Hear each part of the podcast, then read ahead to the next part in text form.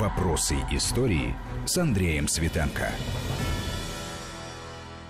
Микрофон Андрей Светенко. Здравствуйте. Сегодняшняя программа наша будет посвящена событиям столетней давности, ну, так сказать, мейнстрим в вопросах истории этого года, 1918. Вот ледяной поход Белой армии или начало Белого движения или первый кубанский поход – он длился с февраля по апрель 18 года на юге России, в области войска Донского и на Кубани. И что это было? Прелюдия открытой кровавой гражданской войны, может быть, в каком-то смысле на тот момент апогей. Разберемся с этим событием, которое обросло и легендами, и мифами, и имеет противоположнейшие оценки с разных сторон баррикады. У нас сегодня в гостях заведующий отделом военно-исторического наследия Дома русского зарубежья имени Солженицына Андрей Каручинин. Андрей Сергеевич, приветствую вас. Здравствуйте. Вот мы с вами двойные тезки, Андрей Сергеевич. Между нами тут сейчас в студии никого нет. А кого бы вы из персонажей истории, о которой мы будем говорить, могли бы себе, так сказать, здесь представить для того, чтобы загадал желание, какое оно, на ваш взгляд, было бы?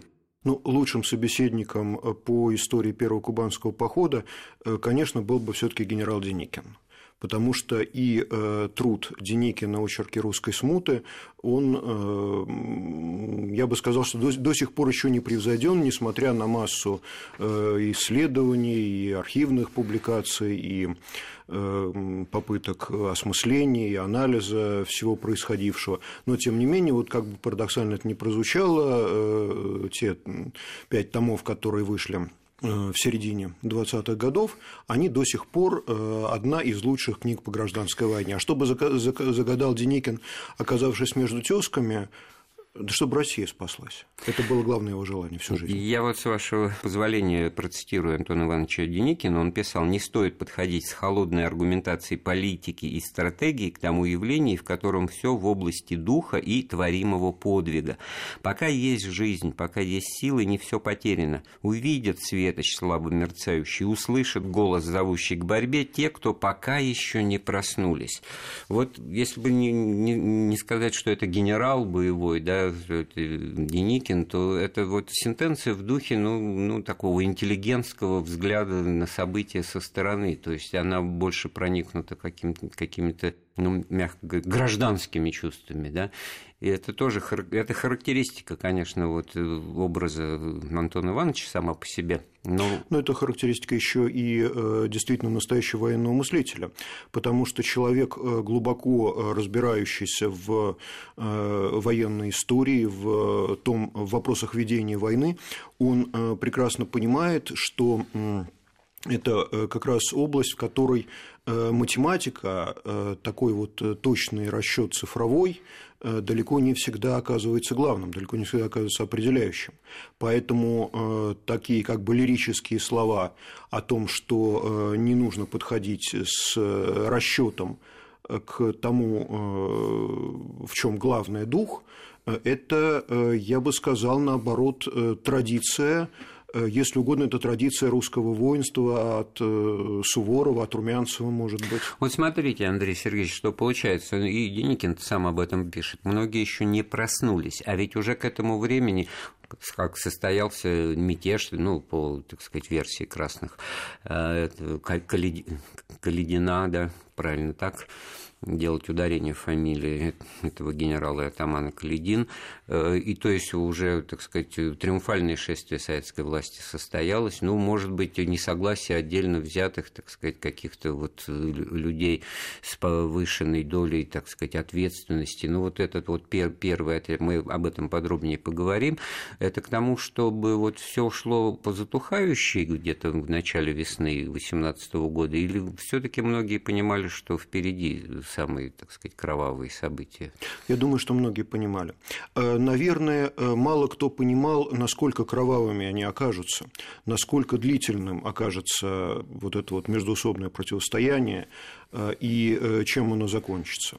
Но о том, что будет продолжение той борьбы, которая начиналась на Дону, это понимали все. Понимали почему? Потому что Э, ведь э, конец 17 года, к концу 17 года, э, Россия подошла в состоянии действительно вот душевной и духовной смуты. Вот еще раз скажу про книгу Деникина. Когда она начала выходить в эмиграции, то один из рецензентов, ну, довольно благожелательно на нее отозвавшийся, сказал, ну, вот почему такое вот странное название, почему смут? Вот это революция, это вот там гражданская война, почему слово смут? А Деникин, именно, потому что Деникин был мудрый человек. Он понимал, что главное это в душевной смуте. 17 год революционные события 17 года, э, если угодно, атомизировали русское общество. Они ввергли его в состояние ну, в общем, почти э, борьбы всех против всех. Может быть, еще на тот момент не обязательно войны, в зависимости от э, разного периода, хотя к концу 17 года уже, уже и война начиналась всех против всех. Непонимание на самом деле э, перспектив э, даже со стороны вот той партии или той группы людей, которая в октябре захватывает власть в столицах потому что там тоже до весны несколько раз, ну, с весны до весны, с весны 17 до весны 18 еще несколько раз успеют поменять свои взгляды на развитие России, все будет сводиться только к тому, что, ухватив власть, нужно ее держать как нам удержать власть, да. да, удержат ли большевики власть, да. очередные задачи советской власти, работа Ленина описывает только усилия по, так сказать, вот, обеспечению вот, вот, конечно, власти. Да. И, э, и э, надежда была именно на то, что Э, вот этот э, туман какой-то, вот морок, который находился вот у людей в головах или наоборот окружал всех людей, что он все-таки он начнет э, рассеиваться. Ну, это вот у тех, кто был не согласен изначально и с планом преобразования, и с этими для них, подчеркиваю, так сказать, какими-то завиральными, оторванными от жизни идеями, как все поделить и так далее. Может быть, это так и рождало в голове определение морок, смута, и тут Деникина понять можно, но с другой стороны, стороны, смотрите, интересно получается, он сам э, подчеркивал, что он далек э, от политики, что его, так сказать, э, политическое будущее России будет установлено и выработано после гражданской войны. Да. Это его, так сказать, базовый аргумент, когда он возглавлял движение, уже набиравшее силу, это в следующем 2019 году будет. Но вот это очень интересно. Значит, получается, что группа ну, ну, и то далеко не все, значит, э, офицеры и генералы русской армии, значит, э, проникнутые вот повышенным духом, так сказать, ответственности и не могущие согласиться, так сказать, с происходящим, собираются, идут на дом, на дом. Тут и Булгакова вспомнить уместно, хотя у него там, значит, персонажи на дом, на дом говорят в конце 18 года, то есть это все будет воспроизводиться уже несколько раз. Так на Дону уже и в декабре 17-го что-то, так сказать, затевалось да, как альтернатива, и вот, значит, ледяной поход, в котором и Деникин, но ведь начинался он, все таки Деникин там был не самый главный, да, был главным все таки Лавр да, Деникин, Деникин выходил в кубанский поход помощником командующего армии. Командующим армией был э, генерал Корнилов Лавр Георгиевич. Э, ну, не имея официального, так сказать, титула, официальной должности, но э, равно, равноправным, пожалуй, с Корниловым вождем, за исключением управления в бою, был генерал Михаил Васильевич Алексеев, то есть Деникин в данном случае это третье лицо. Вы сказали, значит, так, как будто есть армия всегда представляет какую-то ну, государственность, да, иначе это, так сказать, просто партизанщина. В данном случае вот то, что мы пользуемся такими терминами э, армия, главнокомандующий, случае, значит, на что они сами-то в голове своей опирались, на какую, так сказать, преемственность, на то, что они выразители идей, так сказать, ну, антибольшевистских, это понятно, но за что они в этом смысле? Этого не было четко же сформулировано, как я понимаю. А вот э, генерал Казанович, один из героев первого кубанского похода, причем человек с очень интересной э, в этом э, смысле судьбой, он приехал на Дон достаточно поздно. Э, когда э, для его э, ну, как бы вот уровня он командовал дивизией на большой войне, он офицер генерального штаба, участник японской войны, участник Первой мировой войны, а должностей вот в этой вот формировавшейся армии для него уже не было которые соответствовали бы его чину, его прежней должности. Он взял винтовку и пошел этот поход рядовым. После разворачивания армии уже в ходе похода он получил полк Он бывший командир дивизии. Да? это... Так вот, э, дело, дело нет, ну, это, ну, это, это, это мимоходно. Почему я просто вспомнил Казановича? А, Казанович говорил, нас часто упрекают, и, упрека... Э, и в эмиграции продолжали упрекать, и упрекали во время гражданской войны, что у нас нет лозунга. Так вот, Корнилов и те, кто стал его преемниками после его э, гибели в кубанском походе, обещали одно – они обещали Отечество. Опомнитесь, русские люди – если этот лозунг не может вас объединить, что же еще да, вообще на это было бы способно? А вы знаете, Андрей Сергеевич, сейчас в голову пришли два имени генералов русской армии. Ну, те же генерал-лейтенанты, один Маннергейм, другой Скоропадский. Да которые стали э, лидерами, руководителями национальных движений, а потом даже и государство возглавили, но один достаточно быстро сошел с арены, другой продержался и уже, так сказать, до следующей эпохи дожил. Если к ним добавить еще одного генерала-лейтенанта Сулькевича, который действовал в Крыму, то вот вам получается вариант не просто за красных или за белых, выбор был перед офицерами, генералами старой русской армии. Кстати, судьба вот Рененкамфа, генерала, казненного большевиками в начале апреля да просто убитого. Ну, просто убитого, но казненного, да. хорошо. А, за отказ, так сказать, э, сотрудничать и вступить э, специалистом в Красную армию. Вот это одна стезя. А второй выбор оказывается какой-то в рамках вновь возникающих национальных суверенитетов с опорой на какую-то новую идентичность этническую этническую, Маннергейм, там, он, правда, швед. Вот именно, да, во-первых, Маннергейм швед, во-вторых, Маннергейм, э, собственно говоря, отделял э, область, которая в этническом отношении действительно очень сильно отличается от э, великоросского, так сказать, от, ну, населения, от Но... Ну. великоросских областей. Кроме того, и Маннергейм и Скоропадский, помимо национальных идентичностей, бедняга Скоропадский, кстати, он, он умел говорить на местном диалекте, но писать, например, на нем не умел. Он воспоминания написал на обычном литературном русском языке. Так вот, э, они же опирались еще на немцев, которые приходят весной 18 года. Так что здесь вопрос об отечестве и верности ему.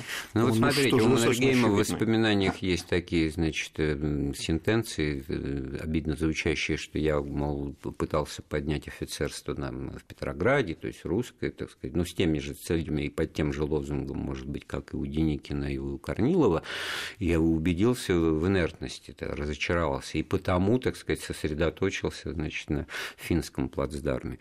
Но так, а 17-й год, на самом деле, то, то, что я говорил, э, конечно, он и на офицерство тоже оказывает влияние. Даже не говоря уже о том, что офицерство 17 -го года – это вовсе не офицерство 14 -го года.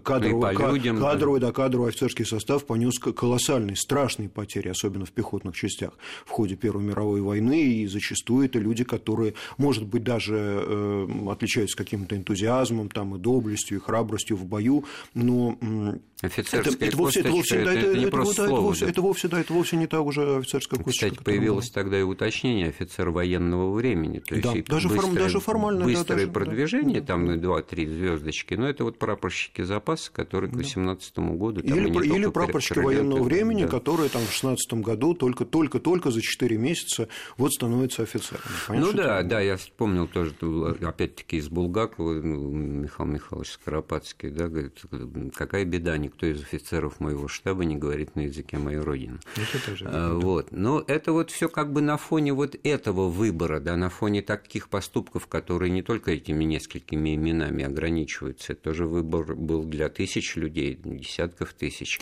Так вот, мне кажется, что для десятков тысяч людей э, рубеж 17-18 года, такой вот календарный, это э, состояние вот такого парализующего шока – может, может быть апатия от всего, что сложилось. Хорошо, сделаем паузу в нашем разговоре, вернемся в студию через пару минут. Вопросы истории. Вопросы истории с Андреем Светенко. Мы вновь в студии Вести ФМ. У нас в гостях э, Андрей Кручинин, заведующий отделом военно-исторического наследия Дома русского зарубежья имени Солженицына. Мы вспоминаем ледяной поход русской армии, поход Корнилова, первый кубанский поход, события весны 18 года, события, которые, с одной стороны, разными случаями, в общем-то, на слуху и в памяти у многих, если не у всех, а с другой стороны, вот вся эта трагедия, внутренняя, внутренний пафос этого похода, вот, на мой взгляд, стихи поэта Тураверова лучше всего это передают, и растет, и ждет ли наша смена, чтобы вновь в февральскую пургу дети шли в сугробах по колено умирать на розовом снегу. Но под детьми он имеет в виду, наверное, ту Это молодежь. мальчишки-добровольцы, да, конечно, потому что э, в поход э, пошли и не только студенты или юнкера военных училищ, или просто добровольцы из молодежи, но э, там были и кадеты старших классов, там были и гимназисты старших классов, убежавшие, просто в буквальном смысле слова убежавшие из смотрите, вы, когда, говорим, когда мы говорили о Корнилове, о Деникине, об Алексееве, то использовалась логично вытекающая армия, армия, да, да. и это вот армия такая была у них. Ну, не говоря о том, что три с половиной тысячи человек всего-навсего, и некоторые генералы, значит, как рядовые с да. винтовкой в строю. Кстати, у Алексея Толстого в хождении по мукам, это с других позиций написано, но вот «Правда жизни» это отражена, там Рощин тоже, значит, подполковник вроде как, да, рядовым воюет в тот момент. Но все-таки вот а для чего и зачем это все нужно было? В чем, так сказать, была причина этого перехода, который сам по себе был тяжелый и труден, отсюда и ледяной, и погода и так далее? Почему он возникла такая необходимость откуда-то куда-то идти? Ну, на самом деле, вообще э, можно даже сказать, что вот тот кубанский поход, который э, ну, исторически как он сложился, э, он сложился в результате, может быть, даже ошибки. Вот так вот немножко заостряя термины, можно сказать. Первоначально главным таким вот рубежом обороны, распространяющимся по стране большевизму, был избран Дон – но эм, Донское казачество ну, пребывало в состоянии такого, в общем, ну, полусонного как колебания, да, да, с одной стороны, с одной стороны полусонного, да, с другой стороны, э, вот такие слова, как нам бороться со всей Россией. Вот им казалось, вот, вот мы все-таки не небольшой такой вот кусок э, географической карты, а вот на нас сейчас двинутся все эшелоны с фронта, все солдаты, всех солдат. Такой как, вот как, изоляционизм сознания, как обратная сторона, вот, так сказать, ну, традиции, быть, может, казачество, да. которое не есть, так сказать. Вот 18 век окунаюсь, значит, пугачевцы казаки уральские говорили, постоянно уточняю, русские мужики пришли в дерево, русские, то есть они что, сами не ну, русские? Да, вот, вот да, вот, да, вот, тут, вот тут вот оказалось, да, что вот мужиков, которые могут прийти сюда сейчас с винтовкой, их оказывается очень много, поэтому тут как-то вот, а может быть, а может быть, не нужно воевать, а может быть, все будет не так страшно, никто же не знал, что начнется расказачивание, вот в таком смысле, все думали, что ну, ну не, не может же так произойти. Оказалось, может, но это будет потом. А, и э, в результате, когда расходились по домам э, даже возвращавшиеся с фронта боевые казачьи полки Великой войны, э, донской атаман генерал Каледин покончил самоубийством. А, Калединский выстрел иногда называют калединский набат, калединский сполох, такой вот э, призыв, ну, упрек, укор. Посмотрите, казаки, что же вы вообще вот сделали, до чего вы довели своего атамана, которого он ваш, выборный, вы клялись ему там верности, и, и вот чем дело заканчивается. И как будто бы действительно э, наблюдается такая, такой кратковременный всплеск э, снова, вроде бы готовности снова воевать. И за вот дни считанные, даже не скажу недели, безусловно, не месяц, вот за несколько, там, за, может быть, там, за, за две недели. Добровольческая армия колеблется, переносить ли ей базу на Кубань, или все-таки давайте попробуем остаться. Ведь вроде бы казаки сейчас снова поднимаются. Потом оказывается, что нет, что все-таки вот, этот вот всплеск, он не, очень значительный. Кто хотел воевать в партизанских отрядах, уходят или с Корниловым, или уходят в Задонские степи, степной поход так называемый. Кстати, вот поэт, э, офицер Николай Тураверов, он принимал участие как раз в степном походе. Э, с э, генералом Поповым Петром Харитоновичем. А, и э, когда, когда задумываются о том, что ну, давайте действительно тогда все таки отступим с Дона на Кубань, там есть свои силы, там есть свое войсковое правительство, там вот, может быть, там будет более прочная база, оказывается, что железная дорога уже перехвачена. И перебазировать просто армию, как думал Корнилов в конце января, уже не получается. Нужно идти пешком. Просто То есть из Ростова на Екатеринодар. Да. да. Да, из Ростова, из... Э... Донское казачество, кубанское казачество, людям далеким от казачества, но знающим, так сказать, географию, так сказать, понятно, что это ну, где-то рядом, где-то одно и то же, а ситуация, как вы ее описываете, там была несколько иная с точки зрения настроения и готовности, так сказать, выступать вот за кого или против кого. Да вот тоже не совсем. И вот в каком-то смысле можно, э, вот если мы э, забудем о словах Деникина, что не нужно подходить с точки зрения такого формального анализа, материалистического, если угодно, анализа, то мы вообще можем сказать, что э, кубанский поход, он вообще цепь ошибок. Вот сначала, сначала вот не, не удалось просто перебазировать армию, пришлось идти пешком. А, ожидание, что кубанцы будут более стойкими, чем донцы, ну, тоже сложный вопрос, потому что кубанское, у кубанского правительства сдали нервы, они, пока идет добровольческая армия по степям к Екатеринодару, кубанское правительство сдает Екатеринодар. Они, они, они сами вышли из, вышли из города, оставили его То есть это правительство, которое потенциально было антибольшевистским? Да? Оно, безусловно, было антибольшевистским, и его войска, э, возглавляемые э, генералом, новопроизведенным генералом Покровским Виктором Леонидовичем, они э, были очень боевые, и после соединения с добровольческой армией, когда они влились в состав добровольческой армии, они дали очень много очень хороших боев бойцов. Но вот в данном случае на э, правительственном уровне э, была кубанцами совершена такая вот, видимо, тоже ошибка. В результате пришлось даже не прийти в город, который станет твоей базой, а подойдя к нему, пришлось его штурмовать что стоило многих жизней э, э, и добровольцев, и что, может быть, э, было очень тяжелым, безусловно, было очень тяжелым ударом для армии, стоило жизни самому Корнилову. Ну да, вот обстоятельства и детали этой смерти, они тоже, в общем-то, к разряду нелепости, может быть, неожиданности, может отнести случайно артиллерийский... Да не совсем. Нет, Об... да? Обстреливали эту вот так называемую ферму, в которой находился штаб Корнилова.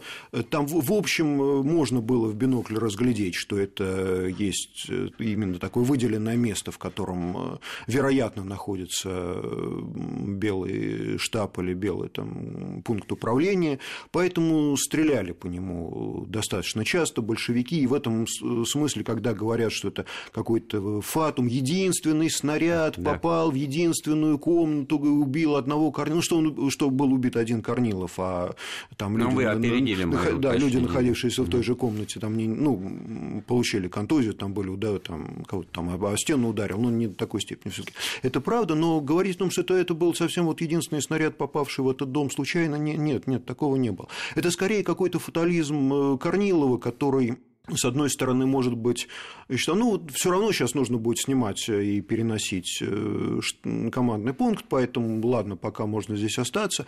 А кроме того, как вспоминал Деникин, накануне штурма э, Екатеринодара, когда Деникин спросил Корнилова, почему вот такая непреклонность, почему вот нужно изможденных людей э, ввести на такое вот тяжелое такое кровавое дело, то Корнилов просто сказал, что если штурм не э, удастся, то я застрелюсь.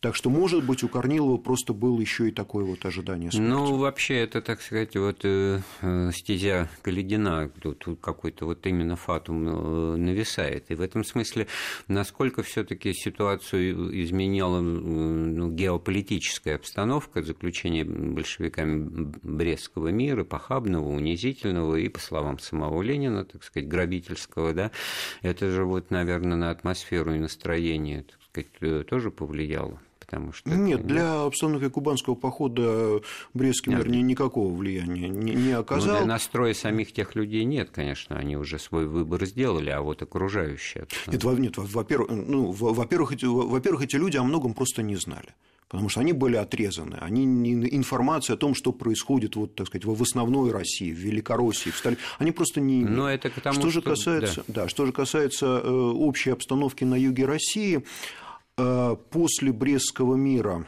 А, ведь Брестский мир – это не только мир с э, центральными державами Германии, Австро-Венгрии, Турции и Болгарии, а это еще и признание большевиками независимости Украины. На Украину начинают вступать немецкие войска, перед ними большевики бегут, и когда немцы приближаются к Дону, то э, пришлые красногвардейцы начинают Донскую область тоже очищать. Начинается Донское восстание. Но его списывать тоже на немцев э, совершенно неправомочно. Очередная пауза в нашем разговоре. Вопросы истории. Вопросы истории с Андреем Светенко. Мы снова в студии Вести ФМ. У нас сегодня в гостях э, специалист э, Центра русского зарубежья имени Солженицына, историк э, гражданской войны, белого движения Андрей Кручинин. Мы вспоминаем о ледяном походе или первом кубанском походе добровольческой армии, события столетней давности, февраль-апрель 18 года – Конечно, в середине этого похода обнаружилось, что большевики заключили Брестский мир, и в дальнейшем, и, может быть, уже, так сказать, первые сообщения об этом как бы меняли внешние фоны окружения всего происходящего, потому что потом выяснится, что атаман Краснов, так сказать, занимает прогерманскую ориентацию и действует с опорой на германские войска, а то, что потом выльется в добровольческую армию, вот с именами Деникина, в частности, в первую очередь, это все таки опора на Антан Антанту, на былой военный союз России с Англией, Францией. Насколько э, вот это вот внутренний потенциальный раскол между этой ориентацией в стане белых э, был важен и насколько он определял вообще ситуацию в дальнейшем? На момент кубанского похода э, о таком расколе говорить просто не приходится, потому что даже те донские казаки, которые пошли не с Корниловым в кубанские степи, а с генералом Поповым в степи Задонские, э, они как раз вовсе не придерживались, как тогда говорили, германской ориентации, надежды на то, что э, немец поможет в этой ситуации. Если же говорить о будущей истории, скажем, 18 года, вот, вот дальнейшей, то я бы сказал, что хуже всего для и для белого движения, и для всей России, было не то, э, хочет или не хочет э, донской атаман Краснов э, дружить с немцами или надеяться на их помощь. Гораздо хуже был союз большевиков с немцами потому что та карта, которую вот наше с вами поколение, я думаю, по школьным э, учебникам хорошо помнит, Советская Республика в огненном кольце фронтов, это же э, на самом деле э, такая большая историческая ложь. Практически весь 18 год советская граница колоссальной протяженности. От Мурмана до Воронежа – это абсолютно мирная граница.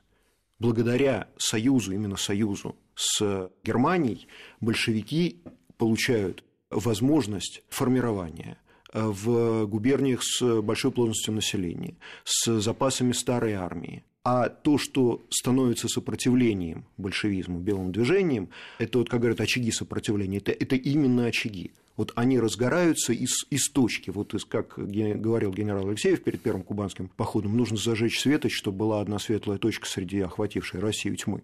Вот из одной точки буквально разгораются вот эти вот очаги и вспышки сопротивления. Да, и вот в этом смысле ледяной поход как раз та самая точка, и возвращаясь э, к перипетиям этого похода, после штурма э, Екатеринодара и дальше, как развивались события, ну, в общем-то, этот э, поход, достиг ли он той цели, которая которое планировалось, что было дальше, насколько ситуация тоже начала развиваться непредсказуемо для его участников. Нет, цели он не достиг, потому что взять Екатеринодар и обустроить базу на Кубани не получилось армии пришлось снова отступать. Сначала она отступала с Дона на Кубань, потом ей пришлось отступать после неудачи под Екатеринодаром, ей пришлось отступать с Кубани на Дон обратно. В каком-то смысле, может быть, ее спасло то, что на Дону весной 18 года начинаются казачьи восстания – то, на что надеялся генерал Попов, когда говорил, не нужно уходить далеко от области войска Донского, потому что весной казаки подымутся, мы придем к ним на помощь. А поднялись они потому, что уже начали какие-то, так сказать, политика э, советской власти на селе, комбеды, да, да, да, да, да, да, разуме, вещи, разумеется, да, да, не... и, и иногда это просто бесчинство красногвардейцев, пришедших на Дон, как, как, в, как в завоеванную чужую страну. Иногда восстания начинались совершенно анекдотически трагических вещей, когда, допустим, на базар в станице Кривянской приехали красные матросы верхом. Вот многое казак может стерпеть, но вот увидеть матроса, который сидит на его же казака отобранной лошади, ну, это как-то вот уже свыше сил началась драка, а дальше как-то никто не, заметил даже, как уже схватились за отобранное было оружие, и началось. Еще если не под седлом лошадь, а под, под подушкой, у меня воспоминания бабушки, если Новохоперской. Такое, да, да, да, да, такое, такое тоже бывало, когда не было пришли, седла. Да. Да. Угу. Какие-то хулиганы, как она городские, у них главный показатель был, у них подушки вместо седел. Да, что да, это? Да, да. А вот армия все-таки уцелела, вы называете, правда, армией то, что не, не в привычном контексте она себя представляла, это добровольческие отряды, с одной стороны, мальчишки, юноши, значит, но тоже в большинстве своем, как вы и отметили, это какая-то городская молодежь, то есть там, из, ну почему станичная, там, там, там было тоже, достаточно да. много, да. А с другой да, стороны, вот это вот приток пополнения на Дон на Дон, все-таки люди из, из центра России всякими, так сказать, правдами, неправдами да, со старого, выбирались, с, фронт, да? с фронта, с развалившегося В этом смысле мировой, э, развалившийся фронт румынский, один из многих развалившихся, он все-таки что-то из себя отдельно представлял с точки зрения участия или там другой закваски, ну, Марков, там, Дроздов и прочее? Или это просто так вот сложилось, Добровольче... что они? Добровольческой армии очень помог отряд полковника Дроздовского Михаила Гордеевича. Э, правда, помог уже в следующий период, э, после завершения первого кубанского похода, потому что Дроздовский сумел сформировать на Румынском фронте бригаду русских добровольцев. И так вот в очень сложной обстановке, когда уже начинаются немцы, но он идет не с немцами. При немцах уже формируются и начинают действовать украинцы, но он, э, он, он резко против украинцев. Но когда... А перед... еще и молдавская государственность возникает. Ну, это, это... это, это было совсем несерьезно, поэтому тут даже и с военной точки зрения это не, не нужно принимать в расчет. А, но вот когда, э, может быть, даже перед немцами в большей степени, чем перед Дроздовским, бегут э, красные части, то Дроздовскому удается пройти более чем тысячеверстным походом с э, румынского фронта на Дон, и в конце весны, начала лета он соединится с добровольческой армией, которая к тому времени времени вернулась из первого кубанского похода, и в ситуации, когда в результате восстаний Дон уже был освобожден, Нижний Дон, по крайней мере, был уже освобожден, очищен от большевиков, добровольческая армия имела возможность получить там э, какую-то передышку после всех страданий, которые она перенесла. А вот э, из Крыма тоже ситуация, когда революционный Черноморский флот посылал значит, э, отряды э, моряков, это был конец 17 -го Это был конец 17 -го года, и атаман Каледин так здорово тряхнул их под Ростовом, что большого желания продолжать есть, э, вот такие за, экспедиции там уже нет. За спиной-то, получается, у белых э, оплотых э, низовья Дона и Ростов-на-Дону, получается, был Крым, в который уже пришли немцы, да, и... А... Именно поэтому Крым не, не мог быть для добровольческой армии оплотом, хорошо, если он не был... Хорошо, что он не стал фронтом потому что возможность была и, то, и тоже такая. И Деникин в некоторых случаях просто демонстрировал, что э, немец для него по-прежнему враг. Когда в ситуации начала второго уже кубанского похода за добровольческой армией начинают двигаться немецкие войска, как бы занимая территорию, которую добровольцы освобождают, то Деникин приказал, перейдя э, один из мостов, его демонстративно взорвать. Это было сделано так, что так хорошо, качественно взорвано, что э, камни от моста моста залетели в ближайшую станицу, где стоял немецкий штаб. Немцы поняли и отодвинулись. Вот э, сам по себе Антон Иванович-то как бы неожиданно да, выдвинулся на первую роль. Наверняка останется жив и Корнилов, и Алексеев. Затем то такого бы не случилось. Насколько все таки эти три фигуры близкие по духу и по масштабу личности, как полководцы, все таки различия в их э, поступках какое-то можно проследить? Э, Деникин стал преемником Корнилова с даже не благословения, а с прямо, после прямого приказа генерала Алексеева.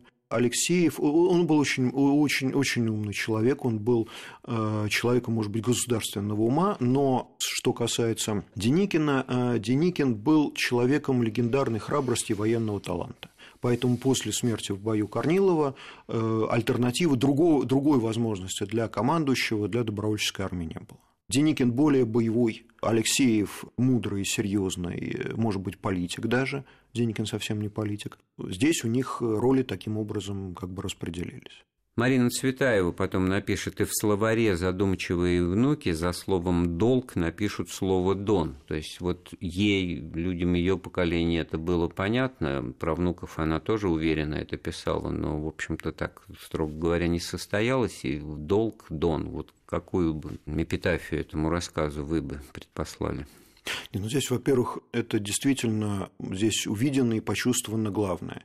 Это чувство долга, это чувство верности России, это чувство патриотизма, это те силы, которые двигали добровольческую армию, давали силы для борьбы практически в безнадежных ситуациях. То есть вот там классового подхода, там бедные, богатые, на что, так сказать, была пропаганда, идеология вот большевистская? Нет, сказать, конечно, конечно, конечно, конечно, никакого. И никакой Деникин, реакции на это? Деникин потом как-то сказал, моя собственность ограничивается шинелью и жалованием. А, кстати, в первом кубанском походе не, не было даже шинели, потому что э, в поезде украли чемодан с военным обмундированием. Он пошел, да, он пошел, да, в штатском пальто. Понимаете, вот в этом может быть парадоксальность и смысл э, вот этого похода, вот, вот, вот эта вот странная армия, кочующая армия, про которую поэт-эмигрант князь Кудашев сказал, фронт, не имевший тыла, кроме своих могил. Армия, у командующего которого нет, может быть, даже вот э, военной формы. Армия, в которой идут рядом э, мальчишка, гимназист или семинарист и дивизионный генерал Большой мировой войны. Вот это плоть от плоти и кость от кости русской армии, многовековой армии. Вот, вот это то воинство, которое идет от Святослава, ляжем костьми, но не посрамим э, чести земли русской. А если говорить о таком вот каком, каком ну, о каком-то символическом, если угодно, эпизоде кубанского похода, то мне вот э, всегда вспоминается, я вот э, всегда стараюсь вспомнить такой э, эпизод одного из боев. Мальчик-кадет, старшеклассник, в одном из боев был э, смертельно ранен. Ему то ли раздробило, то ли совсем оторвало ноги. Он истекал кровью, умирал, наверное, понимал, что умирает. Он из последних сил полз за наступающей цепью и кричал «Ура!». Так и умер. Понимаете, вот можно говорить в атаку там как-то, в атаку там пошли, побежали, поднялись, устремились, бросились. А вот когда в атаку ползут умирающие, вот это вот настоящая армия. И настоящая русская армия. Именно поэтому добровольческая армия, вот такая вот кочующая, нищая, бедная, сумела сделать свой первый кубанский поход. Спасибо. У нас в гостях был историк Андрей Кручинин. Эфир программы подготовил и провел Андрей Светенко. Слушайте Вести ФМ. Вопросы истории.